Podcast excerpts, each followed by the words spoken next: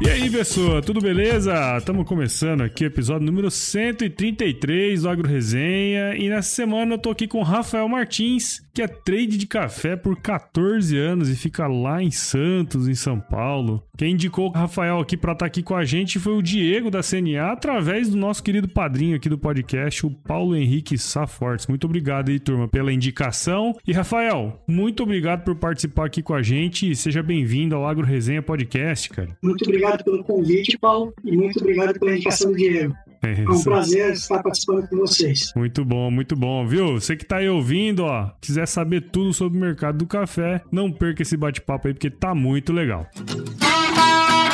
Você ouve agora Agro Resenha Podcast. Aqui, a porteira não tem tramela para quem busca se informar sobre assuntos ligados ao agronegócio. A apresentação, Paulo Ozaki.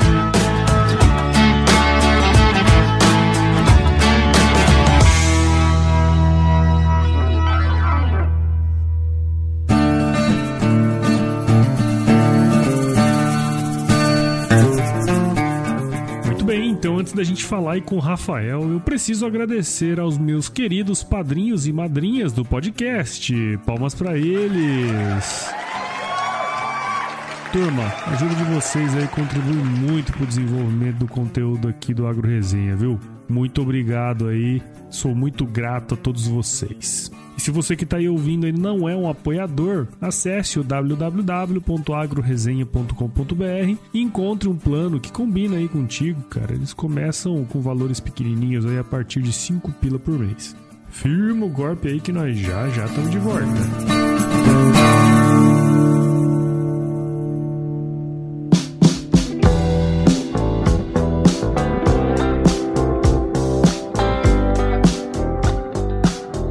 De volta com o Rafael. E pra gente começar, Rafael, essa, essa resenha aqui, essa prosa, tem como contar um pouco pra gente aí da sua história aí no, no mercado do café? É, eu morei nos Estados Unidos durante três anos, né? Uhum. E no meu retorno do Brasil, eu fui em busca de um novo desafio profissional. A minha primeira formação ela era ela é educação física. E aí, quando eu voltei para o Brasil, eu conheci a mulher com quem hoje eu estou casado até hoje. Então, eu tenho 14 anos de casamento. Logo que eu cheguei, casei. E a minha esposa, conversando com alguns amigos, né, é, procurando um trabalho para mim, falou: Ó, tem um amigo que trabalha no café. E ele falou para você mandar um currículo seu lá. Eu mandei o meu currículo para esse amigo da minha esposa. Ele se tornou, inclusive, nosso padrinho de casamento. Ah, e o escritório que ele trabalhava foi onde eu iniciei a minha carreira profissional. Bacana. Lá eu fui tendo os primeiros contatos com café, aprendi a classificar café, fiz curso de classificador e degustador de café, é, participei em diversos eventos de café, fui atrás de mais conhecimento profissional, né, conhecimento para o dia a dia do café e também conhecimento em termos de formação para que pudesse ter um melhor desenvolvimento. Sim. Então eu fiz um curso na universidade de logística né, voltada para os negócios internacionais e depois eu fiz um MBA voltado para gestão empresarial negócios internacionais estou até hoje no café. É, me desenvolvi dentro da profissão, dentro do mercado, viajei por diversos países, viajei muito no interior do Brasil e tive recentemente à frente da operação da Angel Heart, né, que tem como seu maior acionista o BTG Pactual, aonde nós pudemos implementar a operação de café no Brasil e desenvolver o um mercado de café mundial para a ECTP. E em janeiro se encerrou o meu contato de trabalho com a ECTP e em primeira mão, estou falando aqui, Legal. eu já tenho um contrato assinado, eu inicio uma nova jornada no café dia 1 de junho, só que eu ainda não posso dividir com vocês a empresa para quem eu estarei trabalhando. É, daqui uns dias eu vou estar falando e o Paulo, em outras resenhas aqui, revela para vocês. Não, é legal. Acho que você tem uma história bacana, né, cara? Porque inicialmente você não era da área, né? Vamos dizer assim. Você enveredou pra uma outra área aí, da educação física e tudo mais. E depois. É, exatamente. por alguma coisa do destino aí, você veio parar no café. E acho que antes da gente até conversar, você, você comentou um negócio muito legal. Que quando você foi trabalhar com o café, você foi falar pra sua família aqui no Brasil, a turma comentou que os seus antepassados aí, né, trabalhavam com café também, né, cara? Assim, quando meu, meu primeiro emprego apareceu, né, eu comentei com meu pai, meus avós aqui no Brasil, eles falaram, pô, nossa, Rafa, que legal, você sabia? Eu sabia, mas sabe aquela sua memória da infância que você não busca tanto? Por quê? Eu passei muitos momentos da minha vida, da minha infância, em Brodowski. Uhum. A minha família, meu pai, minha mãe, meus avós são todos de Brodowski. E lá, na casa que eu frequentava, tinha um galpão no fundo da casa onde a gente brincava. Aí tinha um galinheiro, tinha esse galpão e tal. E eu, meu irmão, meus primos, nós brincávamos muito, muito naquele lugar. E aí eu nunca não associei que aquilo havia sido um negócio para minha família em algum momento, né? Uhum. E, e, foi. E aí a minha avó falou: Nossa, que bom que você vai trabalhar com café, fico muito feliz. Os seus bisavós foram donos de armazém de café e de uhum. arroz na cidade de Brodowski. Falei: uhum. Nossa, então eu estou num lugar que não é tão estranho assim para mim. De alguma maneira ele está no meu DNA. Sim. Então eu achei me, me encorajou bastante o café. É, então, é uma região que eu andei visitando muito, eu sempre visitei bastante, né? Uhum. Ali Franca, Ribeirão Preto. E quando eu comento com as pessoas que em algum momento da sua vida alguém teve uma relação com o café ou com o campo, as pessoas te olham e falam assim: nossa, que legal, tá vendo? Todo mundo tem o agro no, na veia. É só buscar um pouquinho lá no fundo, alguém já passou com agro na veia. Foi bem, bem bacana. Não, é, sempre, sempre tem essas histórias e, e, e, elas são muito legais porque vira e mexe isso acontece e a gente nem sabe, né? e aí, pelas é. brincadeiras do destino, isso acaba vindo à tona. Acho que isso isso é super legal e eu, eu queria dividir essa história também que você contou para mim, que eu achei muito bacana. Vá atrás dos seus sonhos, né? Isso. É, busque sempre superar os desafios que aparecem para você. É, como você falou, minha primeira formação na educação física e em momento algum isso foi um limitante ou um dificultador para que eu me desenvolvesse profissionalmente no café. Claro, claro. Você tem que buscar associar, buscar o seu melhor eu. E eu brinco que a educação física sempre me ajudou no café, porque eu mexo com muitos números, eu mexo com muitos gráficos, Uhum. E quando eu estava na educação física, eu também buscava muito o lado do alto rendimento. Então, quando eu buscava muito o lado do treinamento de alto rendimento, eu também utilizava muitos gráficos e muitos números. Legal. Então, de alguma maneira, a educação física me ajudou no trato com os números, mesmo que sido educação física. Bom, bacana essa história legal sua. Como a turma já sabe aí, você é, já está há muitos anos aí trabalhando aí no mercado de café, né? Houve uma demanda bem interessante nesses últimos dias é, de ouvintes aqui pedindo para a gente falar um pouquinho de café. E assim,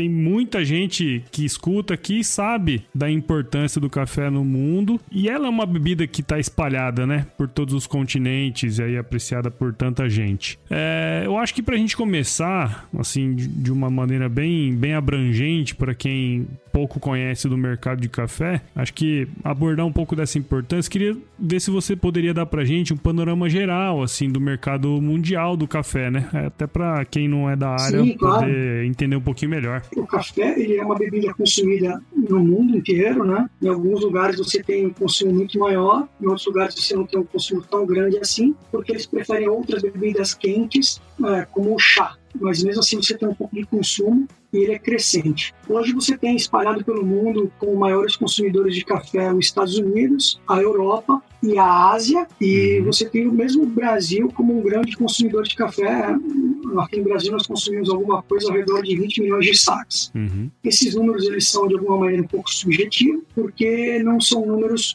oficiais. Então, são números que são levantados ou pela Organização Internacional do Café, ou pelas empresas participantes do mercado de café, ou mesmo pelas nossas empresas, associações que representam é, o café aqui no Brasil, como a BIC, Café, entre outros. Uhum. É, você tem um consumo mundial hoje ao redor de 170 milhões de sacas de café. Legal. E esse consumo, é, segundo ah, os estudos né, e os números desses players ou dessas organizações, ele cresce ao redor de 1,5%, 2% ao ano. Então você tem um consumo crescente de café no mundo e você teve uma produção crescente é, também ao redor dos países produtores no mundo todo. Uhum. É, o que acaba acontecendo, e acho interessante falar sobre isso aqui, é que o café ele é um produto, né, ele é produzido ele tem uma bianualidade. Então, a produção de café no mundo, né, mesmo aqui no, nos países produtores, aqui no Brasil, que é o maior produtor de café do mundo, ele tem uma bianualidade, o que acaba, de alguma maneira, gerando uma oscilação né, em termos de volume, quando o consumo ele é sempre crescente.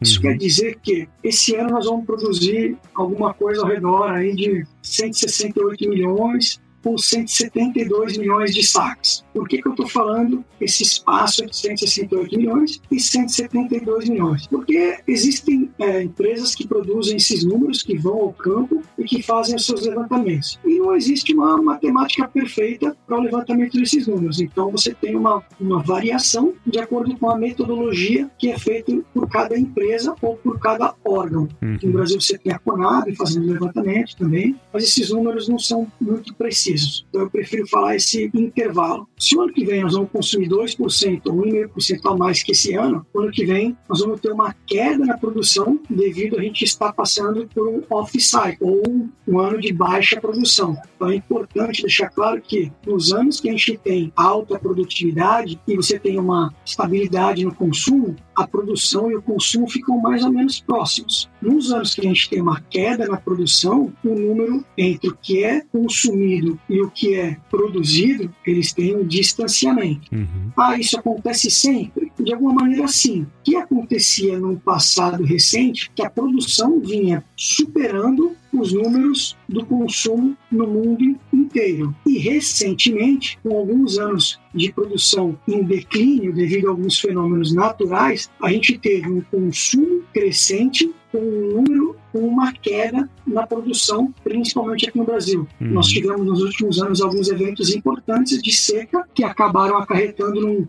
uma queda na produção do Brasil fez com que o mundo inteiro consumisse mais os estoques que já existiam. Uhum. Então, nós tínhamos estoques no Brasil, nós tínhamos estoques na Europa, nós tínhamos estoques nos Estados Unidos, e esses estoques eles foram sendo consumidos uma vez que a produção não era o suficiente para suprir a demanda mundial. Isso tudo quer dizer que se a gente tiver um problema né, na cadeia produtiva nos próximos anos e o consumo continuar crescente, talvez a gente venha enfrentar um problema de suprimento. Sim, Acho que sim. esse que é o grande resumo disso tudo, é que existe sim uma preocupação mundial quanto à produção. Se a gente tiver um problema climático no próximo ano, é um ano de baixa produtividade, talvez a gente tenha um problema de suprimento de café. Não vai faltar café no mundo, mas que a gente vai ter que continuar consumindo esses estoques que ainda existem, até que a gente tenha uma superprodução que faça com que os estoques voltem a subir novamente. Sim. Até porque se acabar o café, arma outra guerra no mundo, né? O pessoal, o pessoal brinca que acaba o dinheiro, mas não acaba o café. Não acaba o café.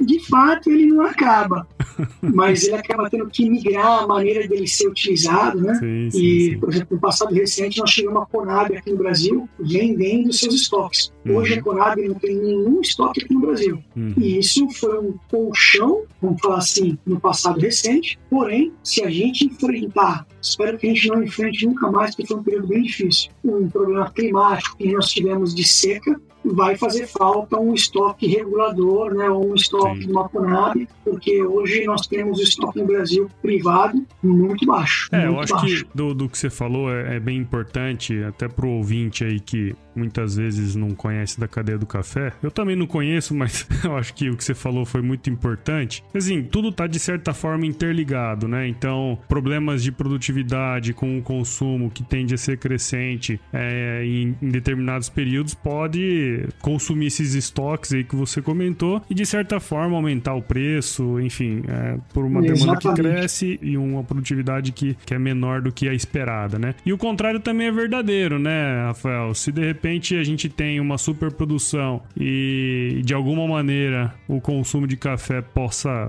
de alguma maneira cair por qualquer evento que aconteça, o contrário também é verdadeiro, né, cara? Ah, o grande temor, né, assim, a, do mercado em relação é, ao lado da cadeia produtiva, quando você pega para olhar os países produtores espalhados ao redor do mundo, né, você tem o Brasil como o grande e maior produtor de café no mundo, uhum. e aqui no Brasil nós temos as duas variedades, né, tanto o arábica quanto o Camilon, Uhum. Você tem a Colômbia, né, os centrais ali como produtores de café arábica, porém mais da variedade do lavado, uhum. e você tem o Vietnã como grande produtor de robusta. Quando você para para analisar esses países e ver quem cresceu, quem vem produzindo mais café nos últimos anos, você tem o Brasil disparado como o grande implementador, uhum. inovador é, em termos de produção. A produção cresceu muito aqui no Brasil, e, mas você não viu a área produtiva crescer na mesma, no mesmo sentido. Uhum. O que mudou aqui no Brasil foram as técnicas que foram né, desenvolvidas. O brasileiro, o produtor brasileiro, colocou muita tecnologia no campo, Legal. mudou muito a maneira de produzir café e ele fez com que na mesma área produtiva que ele tinha há 10 anos atrás, ele alavancasse demais a produtividade por hectare, uhum. principalmente mudando o manejo. E isso uhum. não é uma verdade nesses outros países. Você pega aqui no Brasil, você tem produtor dobrando, às vezes, a sua capacidade produtiva. Você pega no Robusta, aqui no Brasil, no Conilon, ele às vezes triplicando a sua capacidade produtiva, mudando os espaçamentos, mudando as variedades, né, mudando a irrigação, uhum. mudando a maneira de colher, baixando os custos de produção, que não é uma verdade nesses países que eu falei, como a Colômbia e o Vietnã. Entendi. Você tem no, na Colômbia, nos países centrais, uma dificuldade muito grande, porque eles estão muitos em montanha, uhum. então o custo de produtividade é muito alto e não tem tanto incremento em tecnologia para que aumente a produtividade. Sim. E o Vietnã até tem um pouco de mudança, mas não é muito parecido com o Brasil. Sim. Acho que nós somos no Brasil agraciados por uma terra que é muito fértil e por um produtor que é muito inovador, que está sempre em busca de novas tecnologias, ou de novas metodologias para que ele aumente a capacidade produtiva dele. Sim, então, sim. se o mundo continuar consumindo, continuar crescendo, ou a gente incrementa em termos de áreas aqui no Brasil, né, ou vai ser difícil a gente seguir o consumo. Sim, sim. Porque eu não vejo a Colômbia, o Vietnã crescendo tanto assim. É, eu acho que atender em termos de volume, o Brasil, sem dúvidas, acho que é o que está à frente, né? A Colômbia é, que é um importante produtor, como você falou, ele é, muito do que é produzido lá acaba sendo um produto mais de diferenciação do que de volume, de certa maneira, né? Até pelo, pelo foco que eles têm também, né? Em termos de escala, o Brasil é o grande fornecedor do mundo. É, o Brasil não deve nada em termos de qualidade para esses países. Exato. Os produtores, eles têm algumas variedades que são diferentes daqui uhum. e que têm sim suas particularidades positivas, mas o brasileiro, assim como ele investiu em volume, ele não deixou de investir em qualidade. Claro. Então nós temos aqui cafés semi-lavados, cafés lavados, ou mesmo cafés naturais, que caminharam para o lado dos cafés especiais, uhum. que eles, na prateleira, né, mundo afora, ele briga de igual para igual. Você falou uma outra coisa muito importante em relação à, à demanda. É, nós estamos passando pelo momento mais desafiador, acho, da humanidade, acho que a humanidade enfrentou um, um momento tão é, diferente quanto esse que nós estamos enfrentando agora. Uhum. E o café vem dentro desse momento brigando pelo seu espaço. O café é uma bebida que é consumido no redor do mundo, é, não só dentro de casa, mas também fora de casa, em bares e restaurantes. E acho que nesse momento o grande desafio do café vai ser lutar pelo seu espaço, fazer com que os consumidores continuem consumindo café, uhum. que eles mudem a maneira de tomar café. É. Café ele é uma bebida que o consumidor dificilmente ele retira do seu hábito. A gente vê em períodos de crise, né, uhum. é, as pessoas mudarem os seus hábitos. E o café não é diferente disso. Porém, o café ele tem uma particularidade muito bacana, que é a pessoa gosta tanto do café que ele muda o hábito, mas ele não deixa de consumir. Ele é um item que a pessoa demora muito a retirar do seu hábito em momentos de crise. Eu espero e vou torcer muito para que durante esse período que nós estamos né, enfrentando o mundo afora de combate ao Covid, nós consigamos é, manter as pessoas consumindo café e que o café continue gerando e produzindo satisfação, prazer, riqueza, conforto, afeto e acolhimento, porque o café é uma bebida né, que você toma, mas você se sente acolhido, é, não só no Brasil, mas mundo afora. É, isso é verdade, cara. É um costume, né, que é difícil de tirar. E você tocou também nesse assunto do Covid aí, eu acho que faço das suas palavras as minhas aí também, né? Acho que é um período que a gente passa né, e que é complicado, mas tomara que é, as cadeias produtivas, aí, especialmente a do café, não, não sofram tanto com isso, né? Acho que de alguma maneira todos nós seremos impactados vai passar. Nós vamos Isso, vencer é. essa batalha. Exatamente. E aí, tá curtindo o bate-papo aí, meu? Então saiba que o Agro Resenha faz parte da primeira rede de podcasts do agronegócio, a rede Agrocast. Então se você tiver a fim de escutar mais podcasts do agro, conheça todos eles em www.redeagrocast.com.br e assine o canal em todos os agregadores de podcast.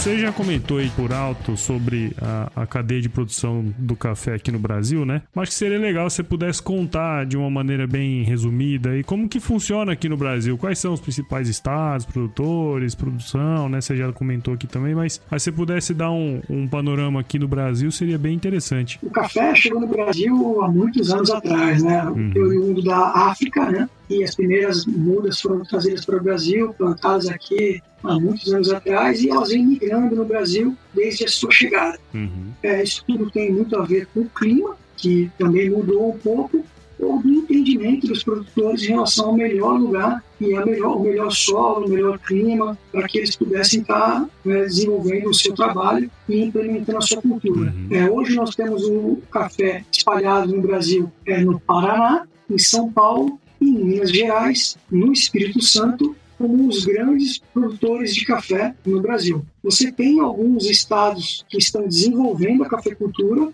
que já tiveram a cafeicultura mais forte e estão retomando, por exemplo, a Bahia é, vem crescendo lá novamente, uhum. mas os grandes estados são os estados que eu comentei há pouco. Uhum. Então você tem o sul, né, Minas Gerais como o grande estado produtor no Brasil, e ali na região do sul de Minas como a grande região, né, como o coração do produtivo do estado de Minas Gerais. Uhum. Em São Paulo você tem a alta mogiana e a baixa mogiana, e aí nós estamos falando ali da região de Franca como um grande produtor de café de qualidade, né? Uhum. É, e, e, entre outras áreas. E você tem o Espírito Santo como grande produtor de Conilon né, no, no Brasil, onde você tem um desenvolvimento muito grande ali de, de várias variedades né, do, do próprio Conilon. Você tem uma, uma facilidade no Conilon que você não tem no Arábica, que é a maneira de você clonar as variedades. Né? Você consegue no, no desenvolver novas variedades com uma facilidade maior do que no Arábica. A maneira como é feito o cruzamento genético no Arábica é, não consegue ser igual à maneira como é feito o cruzamento genético no Conilon. Então você tem o pessoal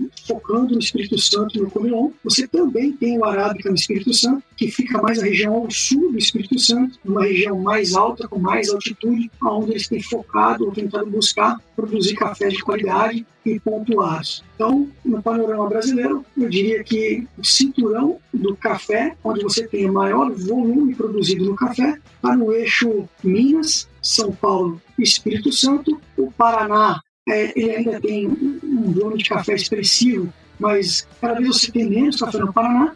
Uhum. E você tem outros estados que estão investindo na cafeicultura, querendo crescer, que é Rondônia e Mato Grosso. Uhum. E aí você fala assim para mim, rapaz, os caras estão plantando café lá no Mato Grosso. pois é, é uma coisa nova, não é uma coisa muito antiga, é uma coisa recente, mas você tem já uma sementinha plantada lá, você já tem uma colheita de café lá e vamos ver como que eles vão se desenvolver, mas é uma área que tem muita terra e Sim. que eles entendem que o custo de produtividade lá é relativamente barato e que você tem alguns produtores que já são produtores no Brasil, ou em Minas, ou no Espírito Santo, investindo no plantio no Mato Grosso. Então vamos ficar de olho neles lá e vai ser interessante. É, Minas Gerais tem como crescer, mas o custo da terra é muito alto, então implementar novas, novas áreas eu acho difícil. Talvez o que a gente veja crescer é por novas técnicas, mas em termos de novas áreas, acho que vale a pena ficar de olho em Rondônia, vale a pena ficar de olho no Mato Grosso, como possibilidade de crescimento de produtividade no Brasil em relação a novas áreas. Sim. É, aqui em Mato Grosso a gente não entra nos negócios pra brincar, não, viu, velho? É, eu sei como é que é, o negócio é bruto. E o pessoal que tá indo pra aí é o pessoal que conhece café demais. Sim. Eu acho que eles vão plantar aí e nós vamos ver o número crescer aí muito rápido. É. Se der certo essa implementação que eles estão fazendo, tem gente que já plantou 800 hectares, tem gente que já plantou 400, não é uhum. pouco. E se, acho que se der certo, acho que nós vamos ver crescer os números de produção muito rápido. É, vamos, ver as cenas dos próximos capítulos, né? Aguardemos. vamos entrar agora num, num outro tema que eu acho que é importante, acho que isso aqui a gente consegue é, você vai ajudar muito a gente, que é essa questão da formação de preços do café, né? Eu acho que seria legal se você pudesse contar pra gente aí, pro ouvinte que tá nos escutando, como se dá essa formação de preço e qual que é o impacto disso aí no dia a dia das pessoas. O mercado de café ele tem seus preços balizados pelas bolsas uhum. que referendam o que negociam tal variedade. Então nós temos no mercado de Nova York, onde é negociado a variedade arábica. Uhum. Nós temos a bolsa de Londres, onde é negociado o café robusto. O que, que acontece? Essa bolsa ela oscila e várias empresas né, e, players pelo mundo, fundos de investimentos, produtores, torradores, uhum. tomam posições nessas duas bolsas. O que acaba acontecendo é que o preço para chegar no produtor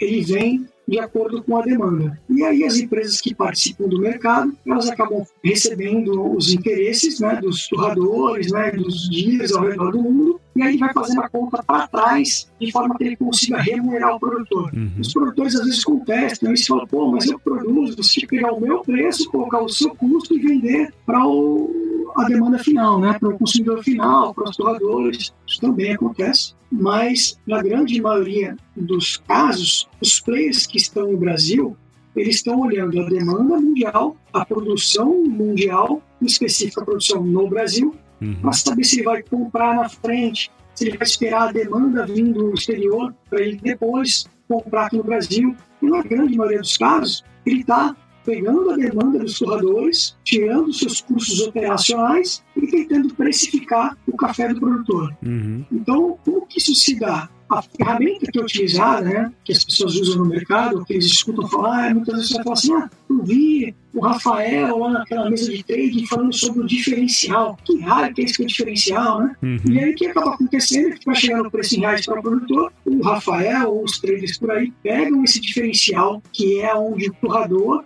com a demanda mundial está, aplicam esse diferencial contra a bolsa né, de referência, se for arábica ou arábica, se for Conilon na bolsa de Londres, convertem esse preço para reais, tiram todos os seus custos operacionais, né, financeiro, processamento, né, os custos administrativos, e ele vai chegar num preço em reais. Esse preço em reais é o preço que vai falar para o produtor, ó, eu tenho uma demanda para o seu café, ou eu acredito que eu vá ter uma demanda para o seu café daqui três meses, seis meses, daqui uma semana, e que eu posso pagar para o seu café é esse preço em reais. Então, só para simplificar, na grande maioria dos casos, o que a empresa que está fazendo? Ele pega o preço que o produtor gostaria de vender, para ver se ele pode pagar aquele preço, adiciona aquele preço todos os custos operacionais, uhum. transformação do café, ou processamento, ou cada lugar, ou empresa vai usar um linguajar diferente, os custos de frete ao redor do Brasil e marítimo, em alguns casos, porque ele precisa levar esse café. Em algumas, algumas vezes o café é vendido posto lá no destino, né? Uhum. É quando ele não é comprado posto no FOB aqui no Brasil, posto no porto aqui no Brasil. Então, que acaba acontecendo é que ele tem que pegar preço que o produtor quer vender,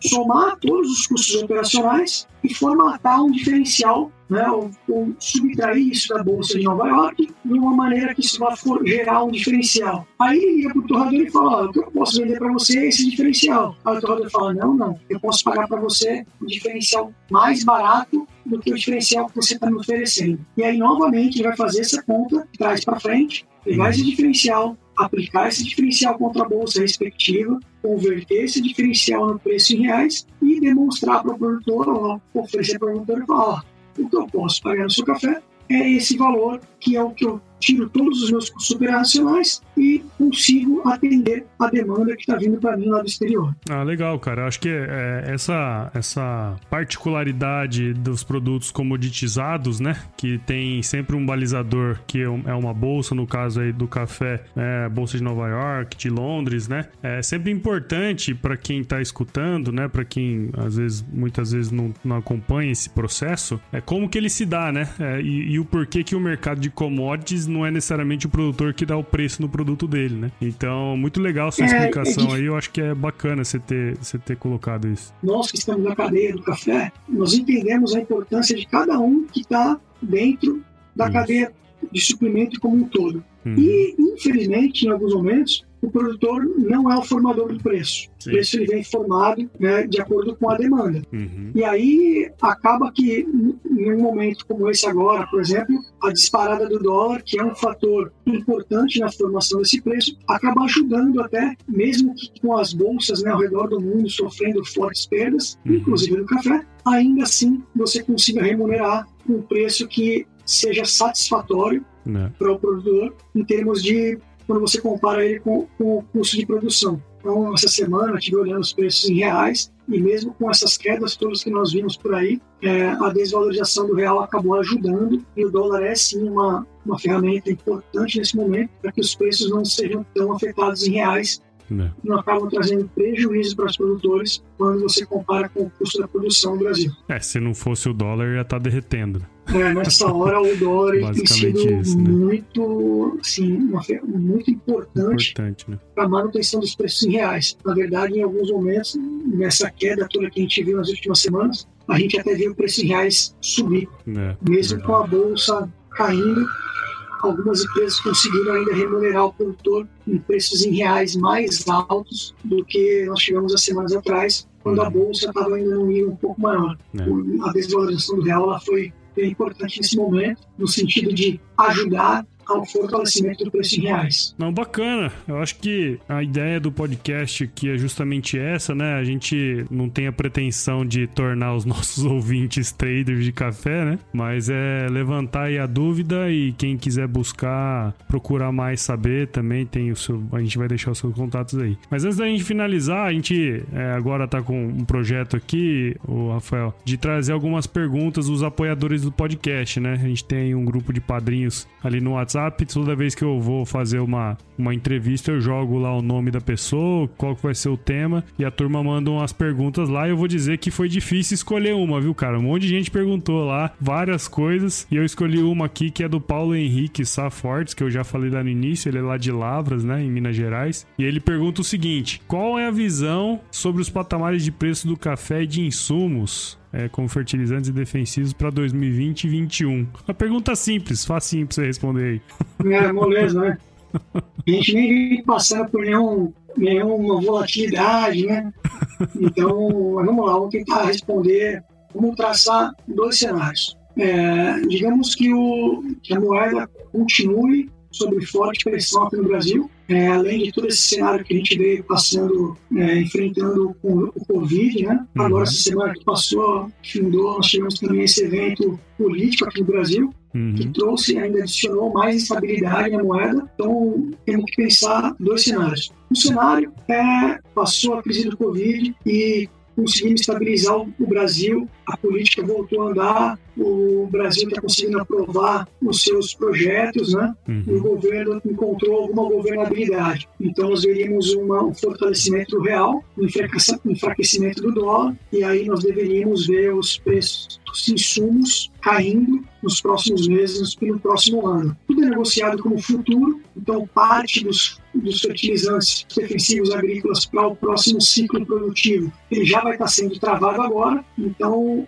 uma queda rápida, né, uma queda nos próximos dias, nas próximas semanas, faria com que os defensivos agrícolas e os fertilizantes para o próximo ciclo é, caíssem um pouco. Acontecendo uma coisa no mundo, né, que é o é, preço do petróleo sofrendo um momento que ninguém imaginava. Uhum. Eu acho que, acho que os traders que eu conheço nunca viram isso. Sim. O petróleo negociando em patamares negativos e isso deveria também trazer alguma volatilidade em termos de preço dos defensivos agrícolas. Eu andei perguntando essa semana para alguns colegas, né? Falei, pô, e aí, o preço dos preços dos fretes marítimos, né? Como vai ficar? Deveria cair, porque esse preço do petróleo está caindo, o frete marítimo deveria cair, uhum. deveria beneficiar a cadeia de commodities de alguma maneira quem está do lado da produção, porque os preços dos defensivos agrícolas, dos fertilizantes e do frete que nós pagamos para colocar nossas mercadorias lá fora também deveriam cair. E a resposta foi que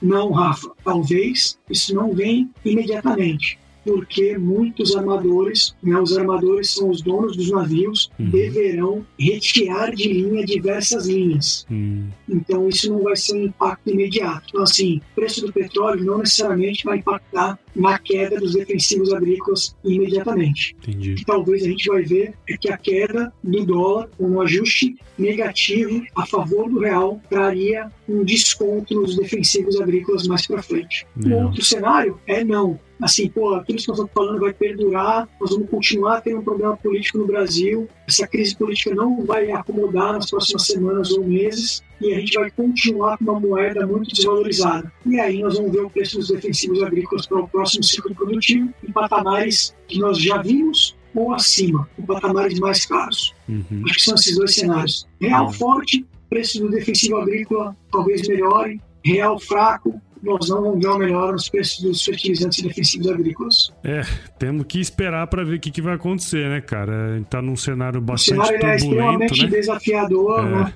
É, o cenário é bem desafiador e eu acho que para o produtor rural vai continuar sendo uma melhor saída essas travas futuras, ou dentro das empresas de commodities, né, das tradings, uhum. ou dentro das cooperativas de café, tentar travar um pouco do preço futuro junto com a trava da compra do insumo para o próximo ciclo produtivo e fazer com que um seja o que a gente chama dentro do lado do trade o head do outro. Sim, sim. Ou seja, ele vende um pouco de café, ele vende um pouco de produto e trava um pouco do custo produtivo dele para o próximo ciclo, aproveitando as duas curvas, né, o casamento das curvas. Então, ah, se o dólar está caro e faz com que o defensivo agrícola fique caro, ele também ajuda com que as tradings, né, ou com que as cooperativas paguem ou remunerem um pouco mais o produto dele quando a gente fala de praga futura. Uhum. Eu acho que esse é, ainda vai ser a melhor saída, independente da oscilação da moeda. Né? Acho que o caminho é um bom caminho, o caminho de olhar as travas futuras, aproveitar os ralis para tentar casar a compra do fertilizante e a compra do defensivo com a venda de um pouco do produto que ele vier a produzir. No caso, nós estamos falando aqui hoje sobre café. Muito bom, então, Rafael. Acho que, pô, foi muito legal aqui esse episódio, cara. Você trouxe um monte de coisa legal aí para quem tá escutando. Tenho certeza que a turma pôde aproveitar bem aí os insights que você deu é, agora no final e também todas as informações que você trouxe aí sobre a cadeia produtiva do café. E, cara, de bate-pronto já te agradeço muito aí pelo seu tempo e muito, muito obrigado e parabéns pelo seu trabalho, viu? Não, muito obrigado a você pelo convite, Paulo. Obrigado, Diego, pela indicação. E mandar um forte abraço aqui para as pessoas que fizeram parte do meu time nesse meu último desafio, que foi à frente da STP. Em breve eu vou estar falando sobre o meu novo desafio é, para todos os participantes do mercado de café. E é isso. É sempre Legal. um prazer falar sobre café. Eu sou um apaixonado por café. Espero que eu tenha falado para diversos apaixonados por café ou para novas pessoas que o que eu plantei e o que eu disseminei hoje aqui tenha tocado o coração deles, que eles venham se apaixonar por café assim como eu. Muito um grande bom. abraço a todos e muito obrigado. Muito bom, muito bom. E para a galera aqui que escuta o Agro Resenha, cara, como que a turma pode acompanhar o seu trabalho? Eu uso o Instagram, uhum. eu também tenho o, eu também estou no LinkedIn, no Legal. Instagram as pessoas podem me encontrar, tem lá Rafa Martins, underline coffee, e no LinkedIn meu nome é Rafael de Melo Martins. Você pode encontrar no LinkedIn também. Os links aí dessas, das redes sociais eu deixo aqui na, na descrição do episódio. Então, se você que estiver escutando aí quiser saber um pouco mais, acompanhar o trabalho aí do Rafael, basta acessar lá as redes sociais e bater um papo aí com ele. Então, Rafael, antes da gente acabar aqui, ah, vamos pro nosso quiz aqui, que é uma das partes tão importantes aqui do nosso podcast. Vamos lá. quiz! Então, coisa que é bem simples, eu vou te fazer algumas perguntas e você responde a primeira coisa que vier à sua cabeça aí, tá certo? Vamos lá. Qual que é a sua música antiga predileta, cara? Ela não é uma música tão antiga assim, mas ela fez parte da minha adolescência, de um momento bem feliz que todos nós vivemos. Hoje, inclusive, foi, foi transmitido novamente na televisão esse jogo, então marcou aquele momento. É, deixa a vida me levar. Olha. Ela não é uma vida, ela não é uma música muito antiga, mas dentro de tudo que nós estamos passando, ela marcou um momento bacana das nossas vidas, é, muito feliz e que deixa a vida me levar e que venham outros momentos felizes pela frente. Muito bom, muito bom. A gente bom. consiga superar isso é muito difícil que nós estamos passando. A turma vai estar escutando aí agora. Só posso levantar as mãos pro céu, agradecer e ser fiel ao destino que Deus me deu.